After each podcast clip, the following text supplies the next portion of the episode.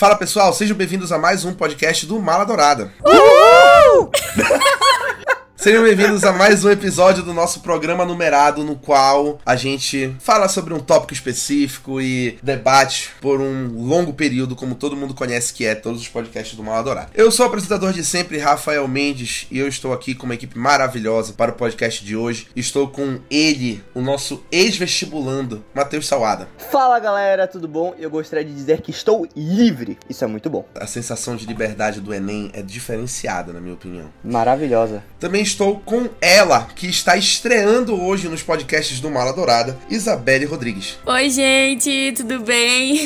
e também estou com ela, a nossa nova hater número um de qualquer coisa, Gabriele de Almeida. Olá, que tal? A Gabriele está se especializando em odiar todas as coisas possíveis no Mala Dourada. É importante uma opinião do contra, gente, é importante. Vai dividir o ódio assim, equilibrar as coisas. Haters gonna hate. Tem que ter o um equilíbrio no ódio. Esse é é aquele em que a gente fala de precisão histórica no cinema e na televisão. Esse tema foi sugerido por ninguém menos que a nossa estreante de hoje, a Isabelle. Enfim, eu fui conversar as novas integrantes, perguntei temas que elas gostariam de fazer a estreia delas no podcast. A Gabriela e a Lídia foram de forma ampla, disseram: ah, não, a gente estreia no tema que tiver. Tanto que elas estrearam no podcast de Duna, o episódio número 38, para quem lembra, foi a estreia delas. A Isabelle foi a única que fez questão de sugerir um tema para ela estrear. Então ela disse assim: não, eu quero estrear com esse tema aqui eu achei nada mais justo que a gente fazer o tema acontecer. Porque foi uma bela sugestão de um tema que todo mundo gostou da sugestão, embarcou na ideia, colocou o filme pra gente comentar. Hoje a gente vai falar de vários ramos dentro desse tema de precisão histórica no cinema e da televisão. Então a gente vai tópico a tópico cobrir. Vamos fazer muitas indicações para vocês e falar de indicações que filmes que vocês já viram, ainda não viram, podem ver. E vamos te dizer onde você pode assistir. Então é um podcast muito bacana, cheio de filmes com momentos históricos muito importantes que vai ser muito legal para acrescer no seu conhecimento. Obviamente, vamos começar a falar pelos filmes que são recortes históricos de momentos importantes da história e que trazem essa história de uma forma muito precisa. E a gente começa falando de dois filmes que estão entrelaçados por se passarem mais ou menos ao mesmo tempo, que é Lincoln e 12 anos de escravidão. Ambos filmes que concorreram ao Oscar. Então, são filmes muito conhecidos. E se você não conhece, vai conhecer eles agora. Lincoln é o filme que fala sobre a aprovação da 13ª emenda dos Estados Unidos no meio da Guerra Civil. Então, ele fala da emenda que tornou ilegal a escravidão dentro do território dos Estados Unidos. Lembrando que a Guerra Civil estadunidense foi sobre a escravidão. Então, o norte do país queria abolir a escravidão e o sul do país queria continuar escravocrata, que foi quando começou a Confederação dos Estados, enfim. Lincoln se passa no meio disso. E 12 anos de escravidão conta uma história sobre um homem negro livre que é raptado e feito escravo por 12 anos, que é o Solomon Northup, que se passa mais ou menos no mesmo período, um pouquinho antes do Lincoln. E são filmes com uma precisão histórica impressionante e que mostram um pedaço da história dos Estados Unidos, que acaba se misturando também com a história da escravidão ao redor do mundo, de uma forma muito chocante, muito real realista e com uma precisão histórica muito boa. Eu acho que é uma ótima decisão colocar esses dois filmes juntos, porque a gente consegue ter acesso à visão macro e à visão micro ao mesmo tempo, né? A gente vê a luta pelos direitos civis ganhando força no espectro político com Lincoln e a gente vê a vida do, da pessoa escravizada em questão nos 12 anos de escravidão. Então acho que fica um,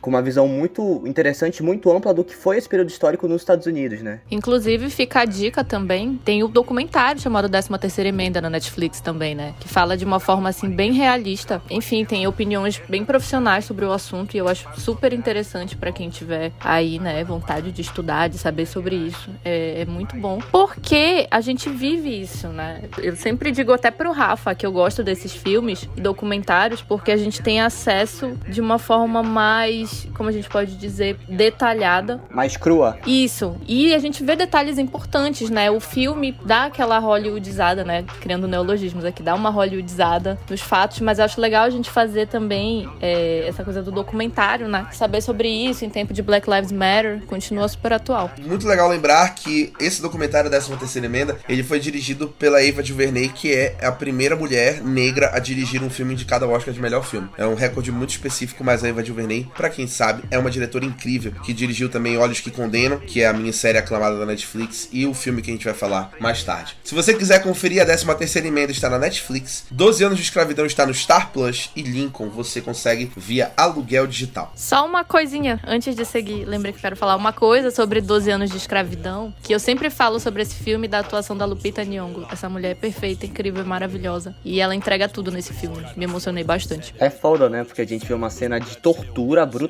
e tudo isso porque ela não tinha acesso a, a banho, não tinha acesso a um sabão. É, ela ia pedir um sabonete. Tem um outro filme também que eu gosto bastante, que é Histórias Cruzadas. Ele não tem tanto esse aspecto preciso, histórico, mas ele retrata bastante, né, esse lado aí dos Estados Unidos naquele momento que já foi abolido, Corta mas ainda edição. tu ainda percebes uma marginalização muito grande da população negra e também é muito emocionante assim, as atuações são incríveis, eu amo aquele filme e, enfim, né, galera, eu sempre choro. Filme histórico acho que é pra chorar mesmo. e ele aflora esse nosso lado sensível, né? Enfim, eu gosto muito desse filme. E olha, esse filme foi. Ele ganhou o Oscar de melhor atriz coadjuvante, né? Também. Pra Octavia Spencer. Isso. Assim como 12 anos de escravidão também ganhou o Oscar de melhor atriz coadjuvante pra Lupita, que a Gabriele falou. A gente também colocou na nossa lista pra falar aqui sobre Marighella, que nada mais importante do que falar sobre um filme com precisão histórica que se passa no Brasil. Então, Marighella, que fala sobre os últimos anos de vida do Carlos Marighella, que foi considerado o inimigo número um do Brasil no meio da ditadura militar, que era o comunista número um no meio do golpe. É um filme muito, muito chocante. Pra todo mundo que assistiu o filme, descreve uma mesma sensação de um soco no estômago tremendo, de tu estares assistindo o filme, numa sensação de que é um filme que se passa há 50 anos atrás, 60 anos atrás, mas ele é mais atual do que nunca. As coisas que ele fala, a forma como a polícia se porta e a forma como, enfim, os jovens se portam, os jovens revolucionários e como é importante lutar. E ele é um filme muito realista e um filme sem piedade, na minha opinião, e que cumpre a função dele muito bem, que é chocar. É verdade, eu falei bastante sobre ele na minha crítica, né? Inclusive tá lá no Instagram.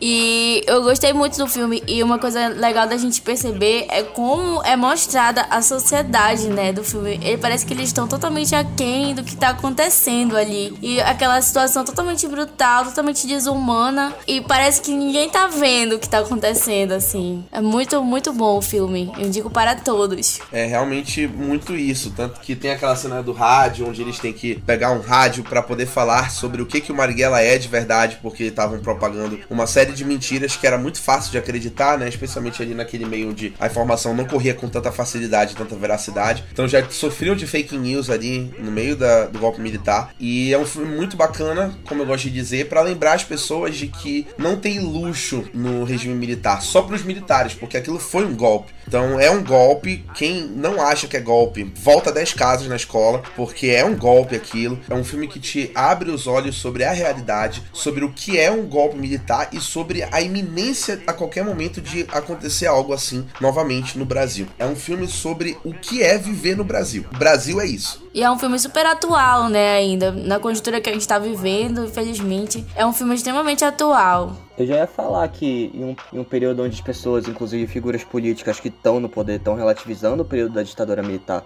falando que na verdade foi um regime tá, que impediu que a ameaça, a ameaça comunista fosse proclamada no Brasil. Eu acho que é muito importante a gente ter esse recorte histórico à mostra para que esse imaginário não se perca, porque é muito importante. E esse filme demorou pra ser lançado, né? Eu, eu ouvi um podcast com o Wagner Moura, que dirigiu o filme, e aí era pra, ser, era pra ter sido lançado em 2019. E aí a gente sabe bem quais são os empecilhos pra esse tipo de filme, né? E como vocês estão dizendo aí, essa, essa questão que tá totalmente atual, né? Relativização do que seria a ditadura. Foi exibido em absolutamente todos os festivais fora do Brasil, foi aclamado em todos os festivais fora do Brasil e não pôde passar aqui, né? Porque, enfim, o governo federal não aprovava. Você ainda consegue conferir Marighella em alguns cinemas, se não vai no Torrent, que a gente tem que sempre priorizar o acesso à cultura primeiro. Então, o acesso à cultura é sempre mais importante, seja da forma que ele for. Mas se você puder, assista no cinema e dê os créditos para o cinema nacional também. O próximo filme da nossa lista é Lutero, que é um filme de 2003 que fala a história de Martinho Lutero, que foi um, é um monge alemão que foi o fundador da igreja protestante, né? E esse filme é um filme sensacional, assim, principalmente para quem é protestante e se identifica com aquela questão, né, das 95 teses e tudo que aconteceu naquela época e é um filme sensacional, principalmente se você for fazer provas de vestibular. O Enem já passou, né? Mas fica aí essa dica para você e para os curiosos também que querem conhecer a história do Lutero. E dá para conferir Lutero todinho no YouTube. O filme tá completo lá, gratuito para você assistir. Então, mais convite do que isso impossível. Outros dois filmes que têm alta precisão histórica e que estão relacionados por se passarem mais ou menos ao mesmo tempo, são dois filmes que falam sobre o lançamento do homem ao espaço, do homem estadunidense ao espaço. Então, Estrelas Além do Tempo, que é um filme excelente que fala sobre o background desse lançamento, toda a operação para lançar e a participação de mulheres no time matemático da NASA e, acima disso, mulheres negras, que a gente tem Taraji P. Henson, Jalene Monet e a vencedora do Oscar,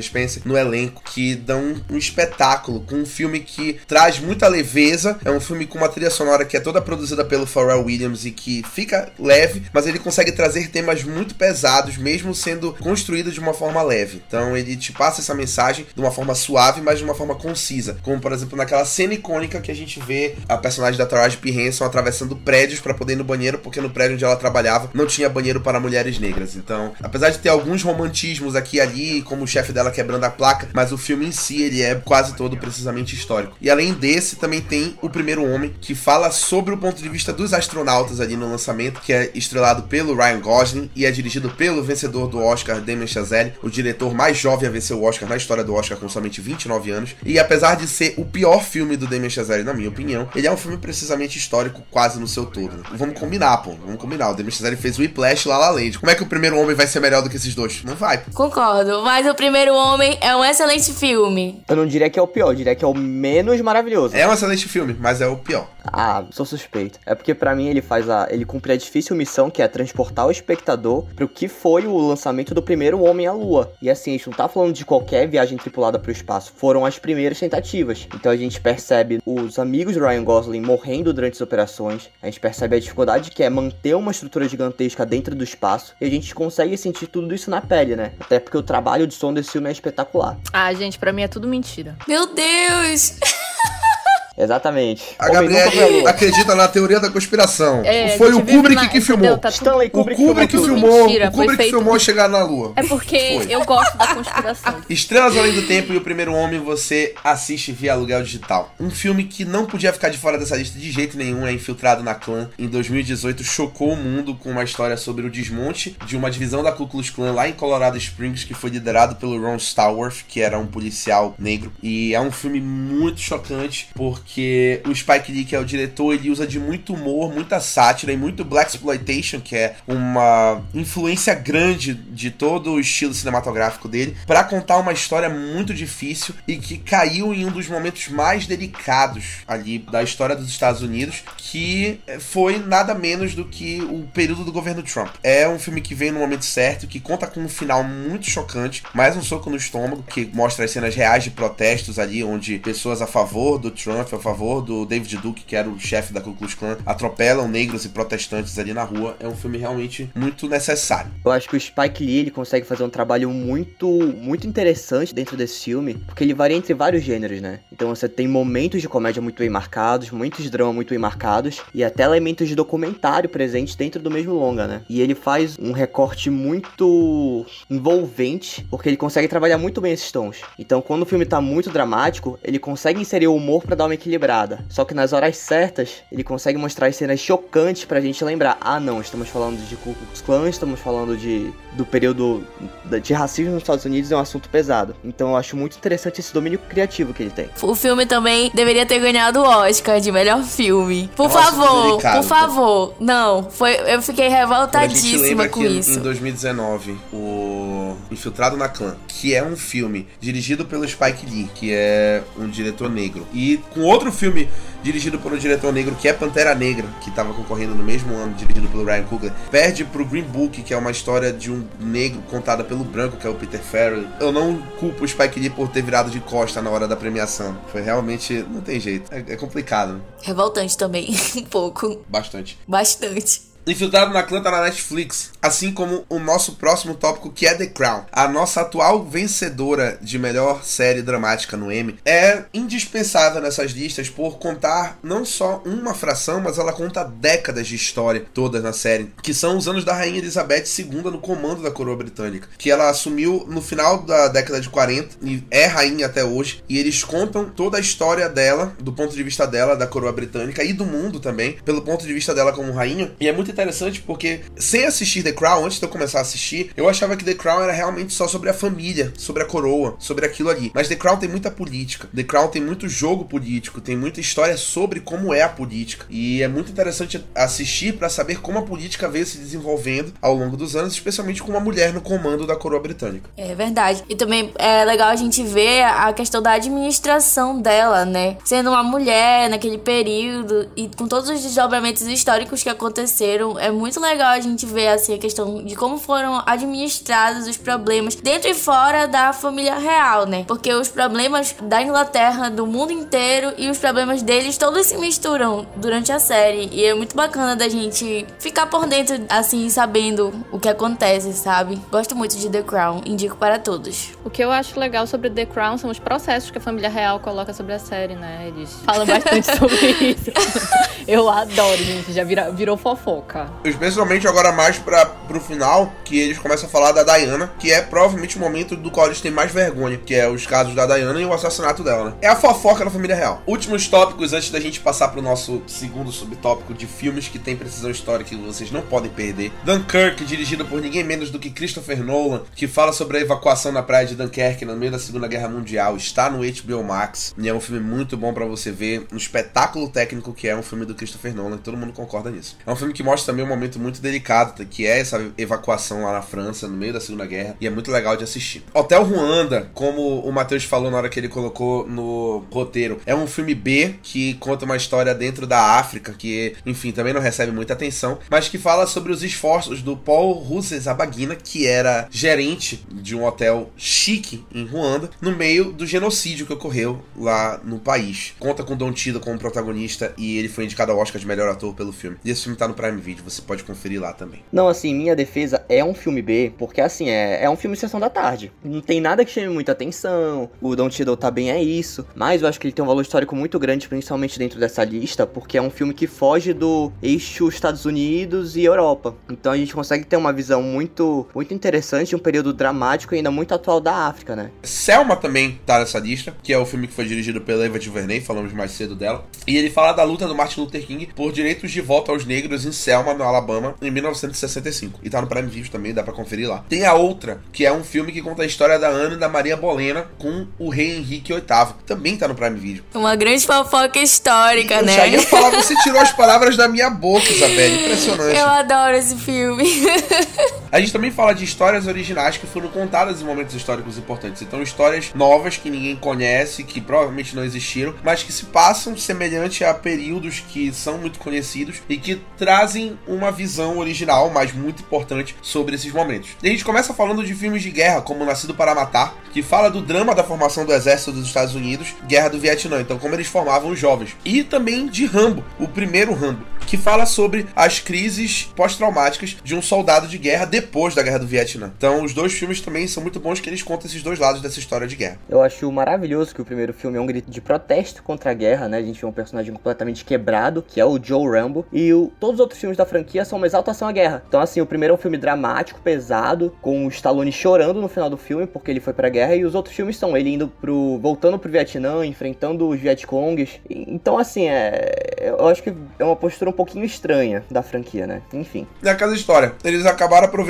o Rambo para se tornar um herói americano, né? Daquela onda de, ah, não sei o que, os Estados Unidos sempre maior do que todo mundo. Mas eu gosto muito de Nascido para Matar porque ele não romantiza isso. Nascido para Matar é muito eficiente em mostrar como foi difícil para todo mundo ali no meio da guerra do Vietnã, enfim, formar e como foi uma guerra que deixou muitas sequelas em todo mundo que lutou nela e que não adiantou de nada porque os Estados Unidos perdeu. Tem muitos filmes, na verdade, que abordam, né, a Guerra do Vietnã, uma guerra bem comum da gente ver contada no cinema. É um período histórico muito interessante de se abordar, porque você vê que saíram vários filmes extremamente desesperançosos, né, em relação aos Estados Unidos. Então a gente tem o Nascido para Matar, a gente tem o Apocalipse Sinal, todos os filmes que têm esse viés um pouquinho menos esperançoso e menos patriótico. É, Nascido para Matar tá no Telecine Play e Rambo tá na Netflix. Outro filme de guerra bom de falar aqui é 1917 conta sobre uma missão durante a Primeira Guerra Mundial que o diretor Sam Mendes diz que foi uma missão que o avô dele executou. É um filme muito interessante para se ver não só pelo fator guerra, mas também pelo quesito técnico. Lembrando que 1917 é um filme que é 100% plano sequência. E é muito legal. E ele tá no Telecine Play também para assistir. É basicamente o, um processo imersivo, né? Que nem o, o, Primeiro Homem. Só que todo em plano sequência, como o Rafael disse, da Primeira Guerra Mundial, né? Então tu vê como é tá numa trincheira, enfrentar os outros soldados. Lembra de leve um videogame. Era com concordo que lembra um videogame. Eu nunca tinha pensado sobre isso, mas realmente. Realmente, uma análise muito boa, Matheus. Parece que tem várias fases, assim. É, nossa, eu vou ficar pensando sobre isso, Matheus. É igual, não é? Não, em cada ato tem meio que, o, que a cena de ação, aí tem a cena do avião caindo. É, é tipo um Battlefield, assim, da vida. Eu concordo, Matheus. Eu não concordo com a tua insistência em ficar trazendo o primeiro homem a todo momento, mas tudo bem. É porque eu sou muito fã do Ryan Gosling.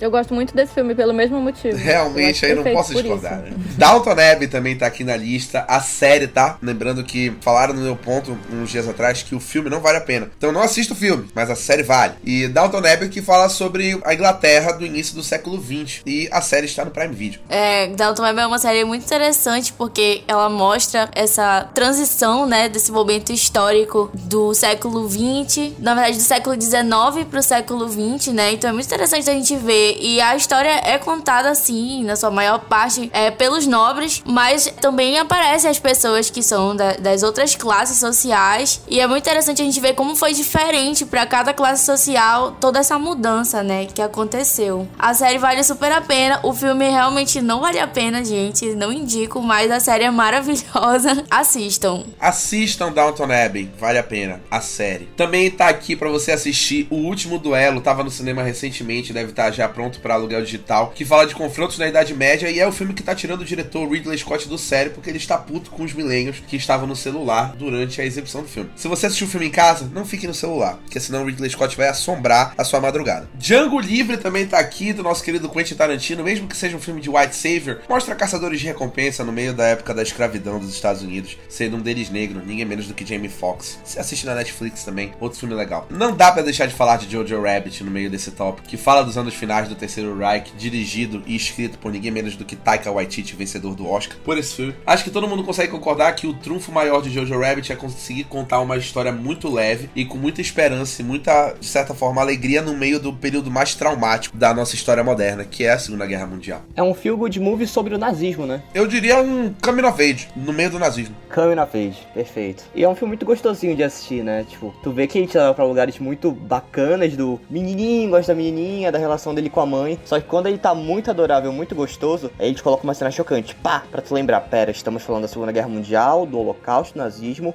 Isso tem que ser tratado com uma seriedade também. Então ele tem muito aquele controle narrativo do Spike Lee, né? Que eu falei mais cedo, que tipo assim, ele sabe conduzir muito bem a narrativa para fazer um negócio leve ao mesmo tempo que seja sério. E o Taika Waititi reproduz isso muito bem, né? Esse controle que o Spike Lee gosta de fazer. É, não sei como um diretor tão bom conseguiu fazer Thor Ragnarok também. Cara, peraí, cara, porra, por que isso? Por que isso, cara? Por que tu tá, por que tu falou mal de Thor Ragnarok gratuitamente? O melhor filme do Thor na Marvel, um dos melhores filmes da Marvel, tu simplesmente tu tava perfeito no teu discurso. Por quê? Mas Thor Ragnarok é ruim. Quem Obrigado, foi que disse que Thor Ragnarok é bom? Não, tipo, o Chris Nossa, Hemsworth tá tentando fazer mulher. piada, ele não rola pra ele, ele não é comediante, alguém avisa. Eu acho que os nove do Maladourada vão virar Eu sete. Vamos dar uma olhada nisso aí depois. do podcast. É. Ah, eu não concordo que é ruim. mas o que que eu Fala. acho que é um filme mediano? Dentro dos filmes da Marvel, Obrigado, tem outros que Isabelle. são Obrigado. Gente, é só o Chris Hemsworth fazendo palhaçadinha sem graça. É o humor do homem hétero sem graça. Gente, 30 minutos de soco, Thor Ragnarok, tá? Não posso deixar de falar sobre Outlander, porque é uma série ficcional, mas ela fala sobre momentos históricos muito interessantes, porque a Claire simplesmente vai. Ela foi enfermeira na Segunda Guerra Mundial e de repente ela vai parar no século XVIII. E assim, é muito interessante porque mostra também outros conflitos depois, né? Tem a Revolução Jacobina, tem Batalha de Culloden, então. Enfim, é, é bem interessante a gente ver essa questão histórica, a caça às bruxas, que apesar de que não tem tanta precisão histórica nesse sentido, né? Porque a, a caça às bruxas já tem várias pessoas que falam sobre isso. Ela acontece antes do período em que a autora diz que a Claire chegou lá na Escócia. Mas, enfim, isso acaba sendo retratado também porque, como ela é uma enfermeira, ela acaba praticando o que eles chamam de curandeirismo na época, em que as mulheres não tinham acesso a esse tipo de conhecimento. E, assim, a Claire, ela é bem, assim, aquela mulher libertária, bem feminista para os padrões da época. E é bem interessante ela chegar no século XVIII quebrando todos esses padrões que, de certa forma, ainda existiam vários no século XX, mas ela chega quebrando isso no século XVIII. Eu acho sensacional. Uma outra série também que é muito legal e é bastante nova, né? É Bridgerton, que apesar de utilizar é, toda um novo universo que foi criado para colocar a diversidade, né? Teve muitos acertos, é uma série maravilhosa e ela foi indicada a vários prêmios e ela ganhou, né, no MTV Movie Awards de melhor revelação do ano. É uma série muito boa. Peraí, gente, eu me perdi aqui, corta, eu vou começar de novo. Ela lembrou do ator do Bridgerton. Ela ficou perdida. Pois é, eu já ia comentar sobre isso, inclusive. Lembrou do Rejean Page? Eu não vou Claro, cortar isso aqui, isso vai li- ficar na edição. Não, peraí. Ficou sem palavras. É, é super compreensível, Isabelle. Não, eu nem certo. assisti a série, mas eu sei que o cara é bonito do tanto que falam desse Ele cara. é, ele é lindo. Pois assista, é uma série que vale a pena. A fotografia é excelente, nota 10, né? Não, sério, mas a série é muito bacana. Eu assisto a é série pela bacana, fotografia. É, eu assisto a série pela fotografia, os filmes também. Então, mas assim, tirando essa parte da brincadeira, eu também gosto muito de Bridgerton, porque Não, deixa, a gente ficou já ótimo, passou ficou ótimo. essa fase de ter que fazer filmes que se passam em momentos históricos exatamente naquela lógica colonial de que todo mundo tem que ser branco e louro. Bridgerton vem justamente pra quebrar isso. Mas realmente, Bridgerton é uma série muito legal, porque apesar de tratar do período pré-vitoriano, né, eles conseguiram adicionar toda a questão da diversidade e nos livros é completamente diferente, né, o bem tradicional mesmo, porque já é um livro bem antigo e eles conseguiram colocar essa diversidade e exaltar, né, uma rainha negra. Eles conseguiram exaltar totalmente cultura negra, colocando uma rainha negra num filme, numa série, desculpa, histórica. Então é muito bacana a série, vale a pena.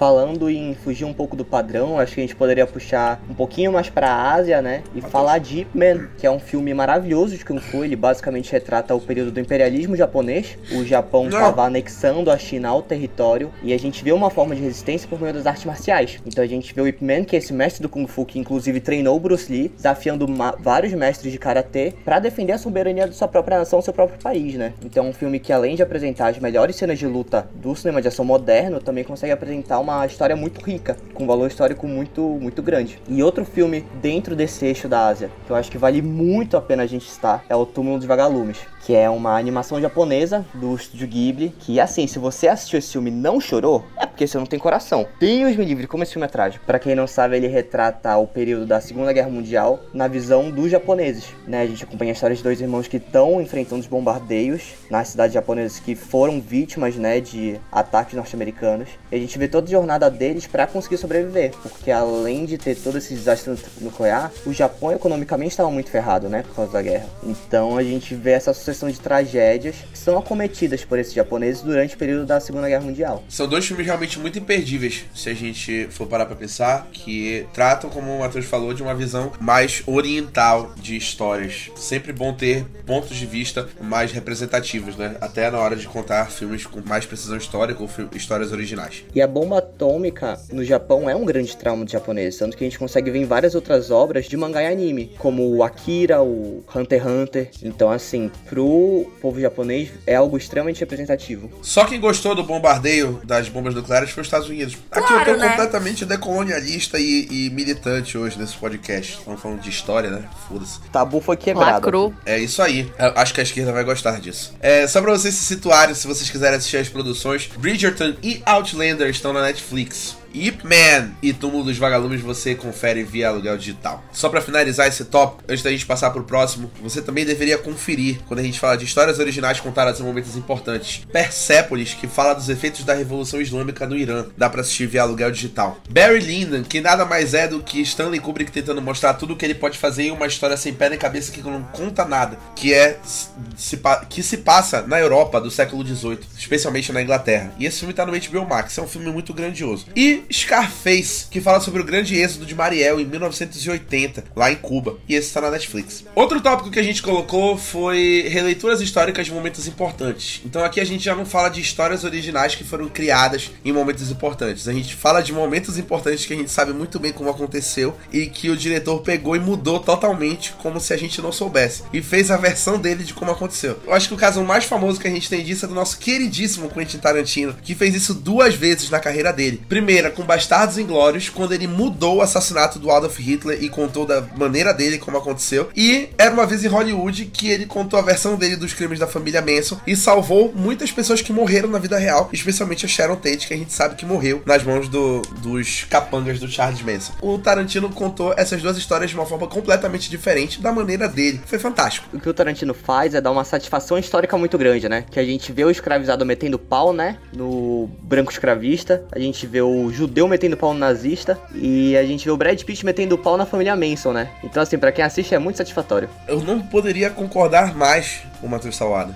Eu sinto uma satisfação enorme vendo o Hitler morrer de uma forma muito mais brutal do que aconteceu de verdade. Eu queria que tivesse acontecido da forma que o Tarantino contou. Eu acho que ele meio que lavou a alma ali, né? Ele deve ter feito assim, pô, eu vou fazer a morte dele acontecer do jeito que todo mundo queria que acontecesse. E aí ele fez. Assim como a morte do, da família Manson, né? Dos integrantes da família Manson. Tomou a liberdade criativa dele. Bicho, eles morrem com lança-chamas. Mas, ferra, esse cara é maravilhoso.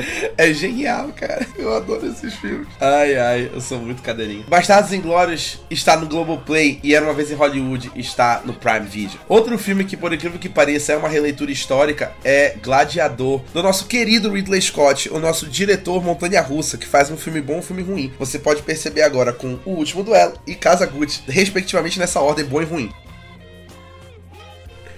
E Gladiador nada mais é do que uma releitura da política do pão e circo na Roma antiga. Ele está na Netflix para quem quiser conferir. E temos um elenco muito, muito bom, né? Temos Russell Crowe fazendo Russell Crowe. Sacanagem. Não, ele tá muito bem com Máximos, Máximos Décimos Meridios. A gente tem o Joaquim Fênix, né? Na época que ele não era tão badalado, sendo o grande vilão do filme. E as cenas de ação são empolgantes, a história é muito boa. É, é um bom filme de Roma, para falar a verdade. Eu acho impressionante que as pessoas falam um pouco dele hoje em dia. Hoje em dia, disse o Matheus tendo nascido ontem. É igual, cara, toda vez é isso. Não, tem que ter o bingo do Mala Dourada pra toda vez ter alguma coisa. Gabriele falou que o Matheus nasceu ontem. Matheus falou mal de Ragnarok. Rafael deu rage com alguém no podcast. Exatamente. A gente também colocou aqui nessa lista pra incomodar cristãos. Obviamente, brincadeira, tá? Eu queria só falar brincando. Só porque o Lucas não tá aqui. Só porque o Lucas não tá aqui. Queria implicar com, com o nosso católicozinho. Que é Monty Python em busca do cálice sagrado e A Vida de Brian, que também é do Monty Python. Que são dois filmes que estão na Netflix, são do grupo de comédia britânico Monty Python. Eles contam histórias na versão deles, tal qual o Porta dos Fundos faz aqui no Brasil. Então eles falam da história do Rei Arthur no Monty Python em busca do cálice sagrado. E A Vida de Brian, eles falam a história de uma pessoa que na concepção deles seria Jesus Cristo, em uma forma completamente diferente. Assim como o Porta dos Fundos já fez várias vezes com as histórias de Jesus Cristo. Ou seja, Porta dos Fundos é o Monty Python brasileiro. É o Monty Python da nossa era, né? Se a gente for parar pra pensar no quanto o Porta dos Fundos é reconhecido lá fora, ele é o Monty Python da nossa era. É isso, basicamente. Esses dois filmes você pode conferir na Netflix se você tiver curiosidade de ver como é que é esse estilo do Monty Python. Mas é o advogado do diabo aqui, o Monty Python não faz uma crítica ao cristianismo em si, ele faz uma crítica ao comportamento é, radical e cego de determinados segmentos da religiosidade cristã. Então, assim, não é uma crítica à Bíblia, ao cristianismo, a Jesus de forma alguma. É uma crítica, uma versão muito, uma visão muito extrema do que é a religiosidade. É como eu gosto de dizer, é, Jesus é o cara legal, que mata é a fanbase. Eu, como cristão, concordo com você, Rafa. Tem muita gente confundindo as bolas aí. É verdade. Muito obrigado, Isabelle. Com a tua visão de cristã, eu me sinto realmente mais tranquilo em, em proferir essa frase por aí. Não ser cancelado. Não ser cancelado. Pra finalizar, nada melhor do que a gente colocar um tópico só pra gente poder falar mal, que é o que eu gosto. Que é falar de filmes que não tem precisão histórica alguma. E eu não posso começar esse tópico sem falar mal do filme que mais me deixou com raiva nesse sentido, que é Bohemian Rhapsody. Lava a tua boca antes de falar do Cara, Bohemian Rhapsody é um filme que ele vai ficando ruim quanto mais o tempo passa. Ele fica pior, na minha opinião. É, é impressionante como eles pegaram esse filme. Nossa, eles fizeram um trabalho horrendo. Nada nesse filme é preciso historicamente. Nada, nada. E tipo assim, se a edição do filme já é horrível, se o Rami Malek fazendo lip sync de Fred Mercury já é ruim, a precisão histórica do filme afunda esse filme muito mais. Teu problema com o Rami é que ele é mais babado que tu. O teu problema com ele é esse. Cara, não dá para não comparar com Rocketman que saiu um ano depois, que é simplesmente perfeito em precisão histórica e em atuação, onde o Taron Egerton cantou todas as músicas do Elton John sem fazer lip sync, com um roteiro perfeito, originalidade. Ah, não, cara, Bohemian Rhapsody é um dos filmes que deveria ter sido abortado. Se o aborto tivesse sido legalizado no passado, se o aborto já fosse legalizado, Bohemian Rhapsody não teria acontecido. Bohemian Rhapsody, eu gosto desse filme, apesar dele não ter essa precisão histórica, todos sabemos, né? Ninguém aqui nasceu ontem, talvez Matheus, mas quem sabe. Então, o que acontece? Eu gosto da história desse filme, porque assim, eu, eu, tem umas lições importantes sobre amizade, sobre que você deve confiar, daquelas, daquele, daquela coisa da fama, em que a pessoa chega no topo, ali, clichê, não sei, mas eu gosto, gente. É um filme gostosinho por isso, e fica tocando ali as músicas. E aí ele chega no topo e esquece dos amigos e tal. Tipo, não abandone seus amigos de verdade. Não, mas deixa eu perguntar. Tu gosta, mas tu acha que é um filme bom? Eu gosto. Não, mas tu acha que é um filme bom? Tu recomendaria para alguém? Não, eu acho que é um filme mediano. Tá, pronto. Nota 7. O que eu diria sobre Bohemian Rhapsody é que realmente não é um filme bom, assim, entendeu? Não indicaria. Mas eu também gosto do filme. Eu acho que realmente precisão histórica é, não tem e o roteiro pecou muito, principalmente na história do Queen, que é totalmente nada a ver com a história de verdade, né? Mas eu acho que tem alguns ganhos sim. E falando de Rocketman, eu acho que é diferente a proposta. A proposta de Rocketman é ser um musical, um filme com. É ser bom. Também. Mas eu acho que a proposta é ser um musical, né? E tudo. E a, e a ideia de Bohemian Rhapsody é mostrar mesmo a biografia do Queen. E é por isso que ele tá aqui nessa lista de sem precisão histórica. Porque ter, querendo mostrar a biografia da banda e fazer tudo errado no roteiro, escrever uma outra história, aí realmente não tem condições. Tem um problema que eu vejo em Bohemian Rhapsody, eu não sei se vocês concordam, apesar, né, de, de eu ter feito ali essa defesa horrível, zero argumentos, mas é, eu acho que é um filme que acaba estereotipando muito o que é o homem gay e bi ali naquele período, né? Eu acho que acaba estereotipando, tipo, é, associando muito a promiscuidade. E eu não acho isso legal, porque, não sei, acho que a gente já vive tanto preconceito. E eu acho que é um filme, assim, que não devia puxar para esse lado, só porque, tipo, ai, sexo, drogas e rock and roll. Tipo, eu não gosto da forma como eles colocam ali, né? Não sendo puritana nem nada, mas eu acho que eles colocam de uma forma meio que não funciona. Achei ruim nesse sentido. E é isso aí. Se você quiser ver aí esse filme completamente errado,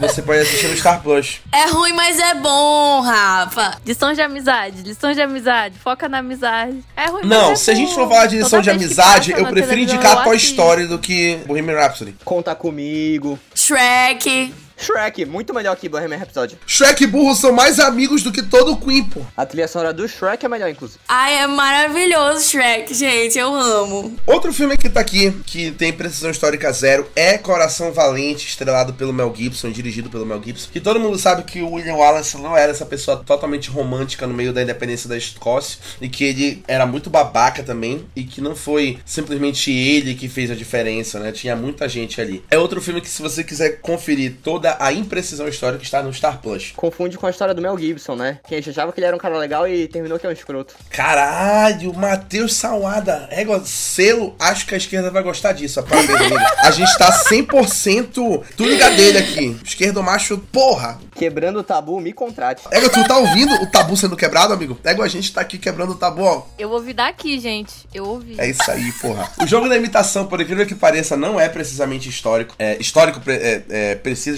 historicamente, né? Falei errado, fiz neologismo aqui, tal qual o Gabriele. Então ele não é preciso historicamente, porque muito ali foi romantizado, como por exemplo as cenas onde os matemáticos decidem o futuro de toda a guerra, aquilo ali não existiu, né? E muita gente trabalhou naquilo. O Alan Turing era mais um ali no meio, ele foi fundamental, mas tinha muito mais gente ali. É um filme que ainda vale pela atuação fenomenal do Benedict Cumberbatch, mas não deve ser referência histórica. Mas dá pra conferir no HBO Max. Eu confesso que eu fiquei chocada quando eu descobri que o jogo da imitação sensação não é, assim, precisamente histórico. É, é aquela sensação que a gente tem quando a gente assiste Titanic, porque é, é um romance e tudo, mas a gente fica, nossa, isso aconteceu assim mesmo. Sabe, os músicos, toda aquela coisa. Mas não foi assim, gente. Não é precisamente histórico. E aí a gente fica chocado. Eu não tive essa sensação, não, porque eu não gosto de Titanic. É, eu também não gosto de Titanic. Ô, Isabelle, Isabelle, olha, a Isabelle tá cada vez mais, ó, assim, se mostrando maravilhosa. Obrigado. Do nada o rei com Titanic. Sem comentário. Claro, tu tem mó cara de que é fã de Titanic, assiste uma vez por ano pra chorar. tu gosta de Titanic, Gabi? Ah, eu acho legal. É romântico, Eu né? acho, no- eu acho nota 8 por causa do Leonardo DiCaprio. Égua, não, nota 8 exageraste, olha. Nota não. 8, gente, é legal. Eu acho que é um 8 honesto também, não é um filme horrível. É. Não assiste quer ficar cego depois. Eu acho que é justo. Quando eu falo de Titanic, eu falo de todos os filmes é, que tratam do tema do Titanic, não só o mais famoso, né? Mas todos Tem eles. outros filmes? Tem, tem vários filmes. E todos eles contam uma grande mentira sobre o mesmo, mesmo fato ali, né? Do, do naufrágio do Titanic. E aí é muito triste isso. Cara, me deixa muito triste pensar que o James Cameron fez filmes maravilhosos como O Exterminador do Futuro 1 e 2, Alien 2 e aí ele fez Titanic e Avatar. Porra, enfim, né? Nem tudo é perfeito. Pocahontas. Se você chorou, se você se apaixonou em Pocahontas, cara, você tá errado, porque Pocahontas, aquilo não existiu de jeito nenhum. Cara, Pocahontas tinha 12 anos Ah, quando John Smith vamos chegou lá, na- na- decolonialidade. nos Estados Unidos, pô. E onde que ia ter um romance desse jeito Tá entre um colonizador branco e uma nativa estadunidense? Ah, pelo amor de Deus, a Disney quer aplicar aqui, mano. Pelo amor de Deus, cara. Pois é, é um filme de 98, né? Se eu não me engano. E fora que poderia sim ter acontecido, não desse jeito, mas de um jeito muito mais tenso e traumático e, enfim. Mas poderia sim ter acontecido esse, esse romance, se tu parar pra pensar. O que é um pouco chocante. Mais um tabu sendo quebrado. Foda-se os colonizadores. Eu não diria que romance é a palavra apropriada, né? Acho que uma palavra tão bonita assim não se aplica. Pois é. cheirinho de genocídio, cheirinho de genocídio. É, nem parece que foi pedofilia. E outra coisa, mais uma vez falando mal do James Cameron, Avatar é Pocahontas com efeito visual de top linha, porra. É, isso. É a mesma coisa, porra. É, é, é Pocahontas com a galera azul e tudo em 3D. Não, tem que ter muita imaginação pra pensar nessa, nessa tua colocação, né? É a mesma estrutura, é a mesma estrutura. Mas agora, Gabriel, eu vou te passar um comparativo da estrutura dos dois. E aí eu vou esperar um áudio que vai sair aqui como trailer pra próxima temporada do Maladourada de tu pedindo desculpa por tu falar que eu tô imaginando isso. Coitado. Ah, ego, fica indignado. Pocahontas está no Disney Plus. Argo, que ganhou o Oscar de melhor filme, foi dirigido pelo meu favorito, Ben Affleck, que fala sobre o resgate de seis estadunidenses lá no Irã em 76. É mais uma vez os Estados Unidos tentando se colocar como protagonista das histórias, quando na verdade ele não é. Porque o consulado canadense e o Canadá foram vitais nessa extração, e os Estados Unidos apagam totalmente o trabalho do Canadá aí nessa extração vital que foi ali nos anos 70. Mas dá pra assistir no HBO Max, dá uma conferida lá pra ver onde o filme errou. Esse tópico inteiro é, não, esse filme é um lixo, mas ó, se você quiser assistir essa bosta, tem aqui, HBO Max, divirta-se. Eu não, eu não acho o filme um lixo, é esse que é o pior, porra. Porque eu adoro os filmes do Ben Affleck, é esse que é o pior, que eu sou um doente. Lembrando que o Ben Affleck é o meu Batman favorito e a gente já teve uma discussão sobre isso, eu não quero falar sobre isso de novo. Eu vou ficar calado aqui. Se você quiser escutar essa discussão, veja lá o 30 Minutos de Soco, episódio 2, Matheus Salada levando um sarrafo meu ao vivo. Não, pois agora vai ter que refazer. O Matheus dormiu de couro quente nesse dia. Nada melhor do que finalizar falando de O Rei do Show. Pra mim, ele é tão ruim quanto Bohemian Rhapsody nessa função de fator histórico. Porque o que ele transforma o Pete Barnum numa pessoa legal nesse filme é brincadeira. Porque o Pete Barnum foi uma das pessoas mais detestáveis da história da história. O cara era racista, o cara, ele, enfim, tinha preconceito com deficientes, tinha preconceito com qualquer pessoa que não fosse padrão e explorava todo mundo, mulheres, negros e tudo mais, explorava todo mundo na concepção dele de circo e de entretenimento. E aí o que eles fazem? Colocam Hugh Jackman como ele pra falar que ele foi um vanguardista que deu oportunidade. Eu gostei que a gente criou um tópico dentro do programa só pra gente lacrar. É só pra quebrar o tabu aqui, pô. É só meter É só assim. falar sobre decolonialidade. Me sigam pra mais dicas. Exatamente. A gente tá aqui escrevendo um artigo científico que a Gabriele vai publicar depois. Exatamente. Mas é que nem o rolê do Destino de uma Nação, né? Tem lá o Churchill escrotão que chega lá no metrô em Londres e, nossa, você, cidadão negro, também é um cidadão inglês, como eu admiro você. Tipo, pô, pelo amor de Deus, né? Churchill assista pra cacete. Rafa, eu acabei de lembrar de uma coisa que eu tô chocada com esse meu pensamento agora, que eu, eu, porque eu não coloquei na lista na hora que eu coloquei os meus, os meus filmes, que é um dorama que, que eu assisti cara. também. Lá vem. Que é Vou um dorama dorama também, que eu chama. Pousando no fazer um Amor. E esse dorama, ele não tem, assim, a questão da precisão histórica, assim, no sentido de que tem um que romance, tá né? Claro que tu já sabe o que eu tô falando. Mas que é muito, assim, precisamente bem feito, que fala sobre a questão das Coreias, né? E é sensacional de ver lá Lindo. é, Pousou no Amor. E é, nossa, é maravilhoso. Gente, eu tô chocada. Como eu não, pensei em colocar na lista? Ai, é lindo. Assistam. Onde é que tem ele, Isabelle? Tem na Netflix, ele é original Netflix. E ele fala muito sobre a questão de como funciona a vida na Coreia do Norte por pessoas que podem falar sobre isso com propriedade. Porque os, os roteiristas, parte deles são de pessoas que são refugiadas da Coreia do Norte. Então, ele realmente foi pensado por pessoas que têm propriedade pra falar sobre isso. Ó, lugar de fala, tá vendo? Esse é o tópico da lacração. Local de fala. Esse, é- esse é o tópico da lacração. Então dá pra você assistir esse dorama que a Isabelle indicou na Netflix, ele é original. E o Rei do Show ainda vale a pena porque tem Zac Efron e Zendaya sendo um casal, que são as duas únicas pessoas que cantam no filme sem autotune. Eles cantam de verdade. O resto é tudo autotune, incluindo o Hugh Jackman. E dá pra conferir o Rei do Show no Disney Plus. E assim a gente encerra o nosso podcast, aquele que a gente fala de precisão histórica no cinema e na televisão. Queria agradecer um por um dos comentaristas, podcasters que estão aqui hoje: Matheus, Gabriele e a Isabelle, que fez a estreia dela. Como eu sempre digo, você não é parte do Mal Adorada até você fazer sua estreia no podcast de fato, que é quando você passa pela sabatina de bater um papo bacana com os seus colegas de Mal Adorada. Eu adorei participar, obrigada, eu achei maravilhoso.